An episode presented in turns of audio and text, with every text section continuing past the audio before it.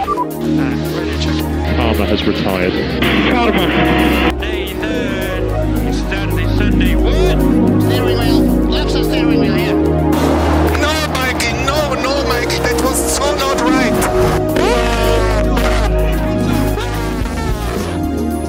Bonjour, c'est Joshua et bienvenue dans Team Radio Podcast, le son de la F1 directement dans votre casque. Aujourd'hui, un nouvel épisode intermédiaire entre deux grands prix avec des sujets d'opinion et d'actualité. D'abord, Mathieu fera le point sur l'actu de la F1, puis j'enchaînerai avec un mot de l'écologie en Formule 1, suivi euh, de l'opinion de Mathieu qui parle du rachat du sport par Liberty Media, l'entreprise américaine. Bon épisode Merci Joshua pour cette introduction et tout de suite le Flash Info. Le Grand Prix de Miami arrive ce week-end. C'est le premier des deux Grands Prix organisés aux États-Unis cette saison, le second se déroulant à Austin au Texas. Celui-ci situé dans la ville de Miami Gardens, très précisément autour du stade de NFL, pardon, des Miami Dolphins, le Hard Rock Stadium. C'est le premier Grand Prix à Miami et en Floride de l'histoire de la Formule 1, qui était un grand souhait des investisseurs de la Formule 1, dont certains viennent de la ville floridienne. Le circuit a déjà fait le buzz médiatique à cause de sa fausse marina à l'intérieur du circuit. Il y a de l'eau qui est peinte et des bateaux qui flottent euh, autour du, du- du complexe des virages 7, 8 et 9. Autre info qui nous provient encore une fois de Miami, des fuites en début de semaine avaient révélé que le jeu de Formule 1 F1 2022 aurait sa première bande-annonce euh, qui apparaîtrait cette semaine. La première version faite par EA, Electronic Arts, euh, qui est le développeur de FIFA, qui a repris les droits de diffusion du, grand, du, du jeu de Formule 1 F1 2022 de Codemasters. Alors il inclut de nouveaux formats, avec l'inclusion des sprint race, entre, entre autres, comme on en a parlé la semaine dernière, l'inclusion de nouvelles voitures, de nouveaux circuits, des nouveaux tracés, avec Miami, et du coup les rénovations faites à Melbourne et à Barcelone, et surtout, grande avancée, inclusion de la réalité virtuelle, un grand pas en avant pour le jeu de Formule 1. Mais il faut admettre quelques réserves. Les premiers commentaires nous font part de graphismes de jeu très similaires à ceux de F1 2021 et un moteur de jeu similaire avec des sensations encore une fois équivalentes. Enfin, dernière info, info toujours médiatique, Netflix a prolongé avec la F1 pour deux ans supplémentaires, un contrat courant désormais jusqu'en 2025 et la saison de F1 justement 2024, avec certaines réserves. Les pilotes comme les propriétaires des, des équipes ont demandé à Netflix et à sa production de changer de cap, d'aller pour un moins de narratif et pour une plus grande informativité et réalisme de, de, leur, de, leur saison. Voilà, c'est tout pour les news de cette semaine. Je te laisse reprendre la main avec ton opinion sur est-ce que la F1 peut être verte? La F1 est un sport qui pollue, ça va un peu sans dire. Après tout, le corps du concept, c'est de faire tourner des voitures à moteur thermique le plus vite possible autour d'un circuit. Pour la seule course du dimanche, donc sans compter les essais et les qualifs, chaque voiture a droit et va généralement consommer 110 kg, ce qui équivaut à 140 litres de carburant. 20 voitures sur une grille de départ, c'est 2800 litres par course.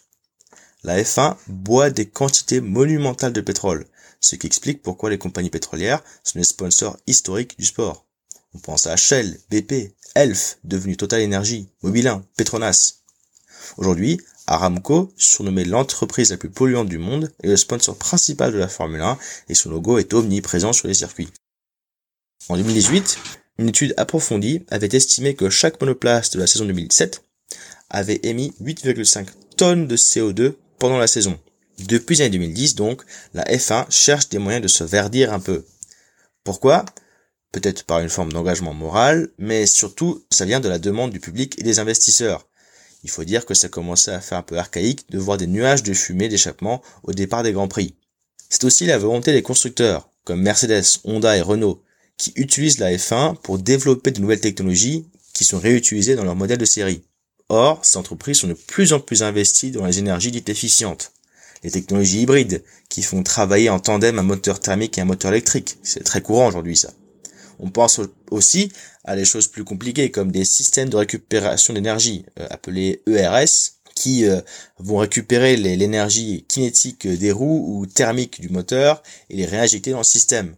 Un autre outil, c'est le système MGUH, qui, euh, je ne sais pas comment, collecte et redéploie l'énergie des turbos dans le moteur. Toutes ces avancées ont fait d'un moteur de Formule 1 l'un des outils de production d'énergie les plus efficients, avec un taux d'utilisation de 45%, ce qui est plus que beaucoup de centrales à charbon ou à gaz. C'est pas mal du tout donc. Mais paradoxalement, c'est pas si remarquable que ça.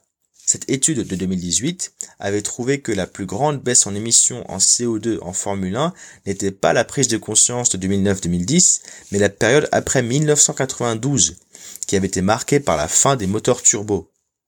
Pourquoi cette statistique? Eh bien parce que le critère le plus important pour la baisse de la consommation d'énergie, ce n'est pas l'efficacité du moteur, mais la quantité de pétrole qu'on brûle, et celle-ci reste plus ou moins stable autour des 140 litres.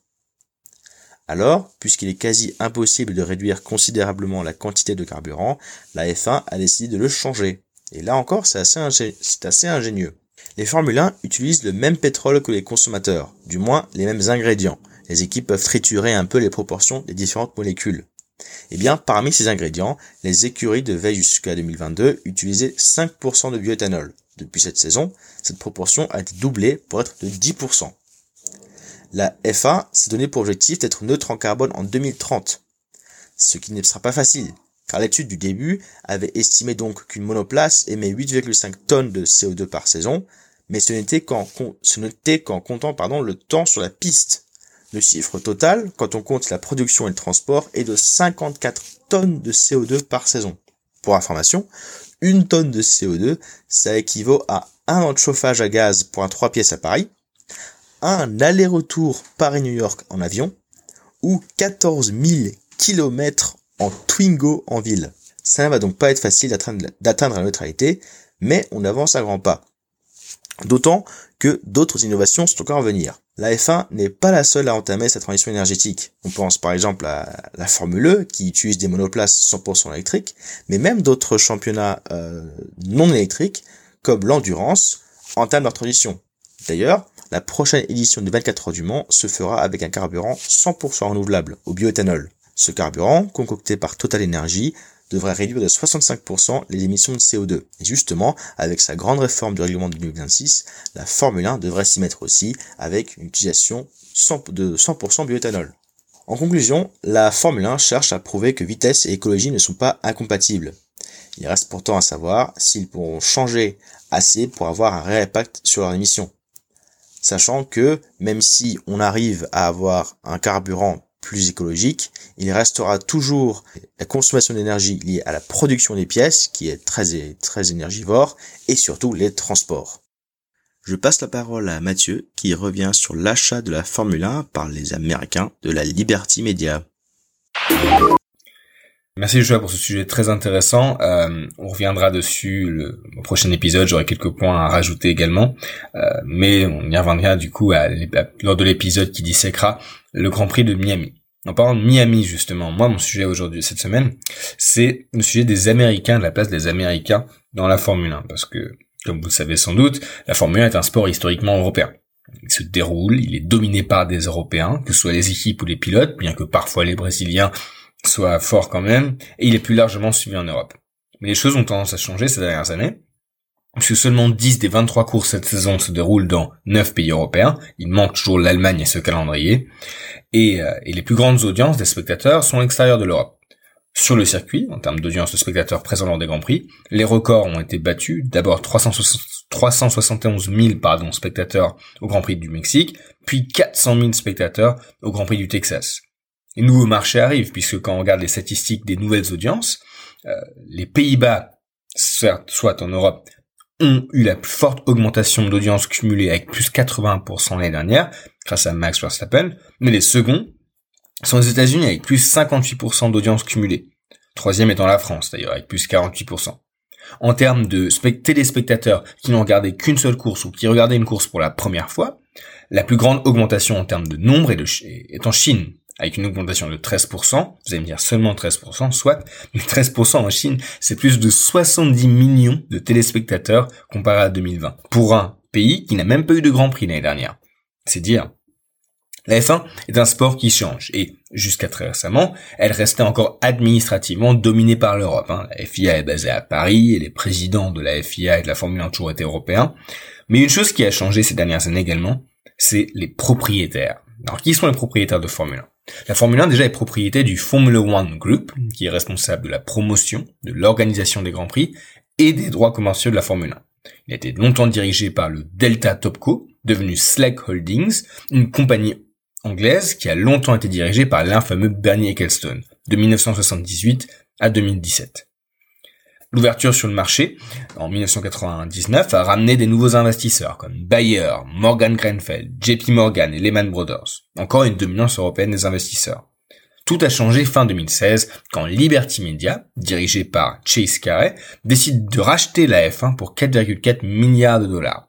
Liberty Media est un groupe de, est un grand groupe de médias propriétaire notamment de l'empire médiatique Sirius FM.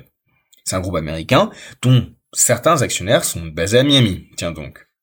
Alors, pourquoi est-ce que Bernie est parti et pourquoi est-ce que les choses devaient changer fin 2016 la fin de la tenue et de la direction de Bernie Ecclestone était catastrophique, hein, c'est de moi qu'on puisse dire.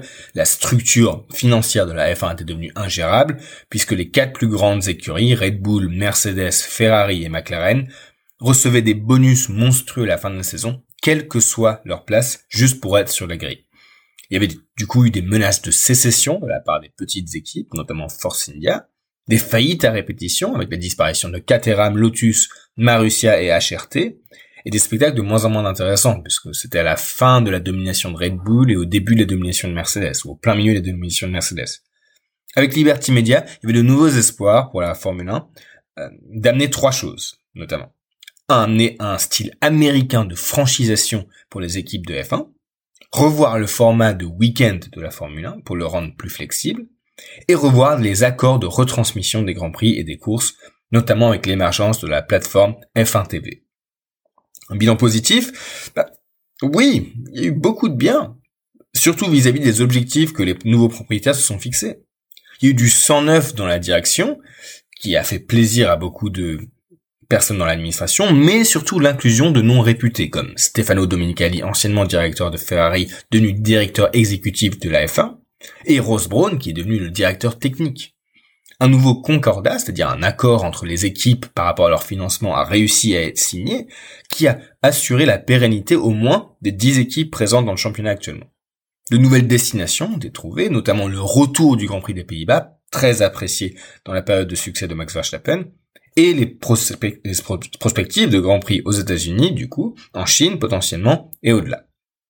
Les voitures sont construites désormais pour le futur et pour tout le mal que je pense des voitures, il faut dire qu'elles sont meilleures que l'année dernière et bien meilleures qu'il y a cinq ans.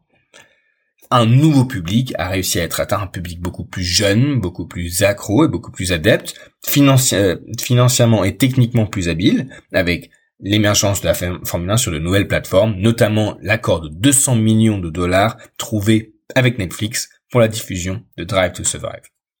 Après, l'américanisation a aussi amené beaucoup de mal, et c'est sur ça qu'il faut se rendre compte. La francisation a ses limites, puisqu'elle limite notamment la facilité euh, de rentrer de nouveaux compétiteurs. On a vu les difficultés qu'ont eu Volkswagen à travers Audi et Porsche à rentrer en Formule 1, chose qu'elles ne feront qu'en 2026. Les nouvelles sources de revenus sont toujours aussi dures à trouver, notamment avec des partenaires russes, saoudiens et le partenariat commercial signé avec Aramco. Les changements de règles et des formats sont une grosse remise en question de l'essence même de la Formule 1, jusque la course. Le nombre de grands prix augmente à une vitesse folle et le calendrier ne cesse de s'étendre, quitte à ce que des pilotes même, notamment Sergio Perez, questionnent même la viabilité du sport à s'étendre aussi rapidement. Enfin, la plus grande problème de l'américanisation du sport s'est remarqué à la fin 2021 avec le triomphe du spectacle au-dessus du sport en général passer de la compétition à la distraction, de la victoire au théâtre et du sport au spectacle. Enfin, il y a eu une certaine zone grise où faut admettre des avancées, mais surtout beaucoup de choses qui, sont contestables, voire hypocrites pour la Formule 1. Les limites avec l'adhésion au mouvement de Black Lives Matter, même si c'est une très bonne chose, a touché un air sensible vis-à-vis de certains spectateurs. Et surtout, le fait que la Formule 1 conserve des liens avec la péninsule arabique, la Russie et la Chine reste contestable la suppression des Grill Girls, c'est typiquement les Miss qui tenaient les panneaux publicitaires ou les noms des pilotes sur la grille, c'est une absurdité cosmique en mon opinion. Enfin bon, contestable. Et enfin, l'objectif d'atteindre la neutralité carbone en 2030 est extrêmement exigeante, Surtout une absurdité quand on a un format qui requiert de transporter 20 voitures et plus de 200 000 membres de stab à travers le monde. Enfin, enfin bon, en résumé, l'américanisation a du bras, a du bien, mais il y a une menace pour le futur du sport qu'il ne faut surtout pas oublier. Ça me rappelle beaucoup le sport à la mode à la, moitié des années 2000, donc 2003-2007, vous tous du catch, qui avait eu une période médiatique incroyable avec des jeux vidéo, des films, puis une disparition, médiatique quasiment instantanée. Faut pas que la F1 vienne à s'américaniser à un point où elle deviendrait caduque.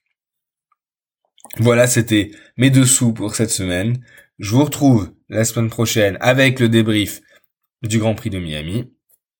Passez un bon week-end et je te rends la parole, Joshua. Voilà, ce sera tout pour cet épisode. Vous pouvez nous suivre sur les réseaux sociaux comme Twitter et Spotify.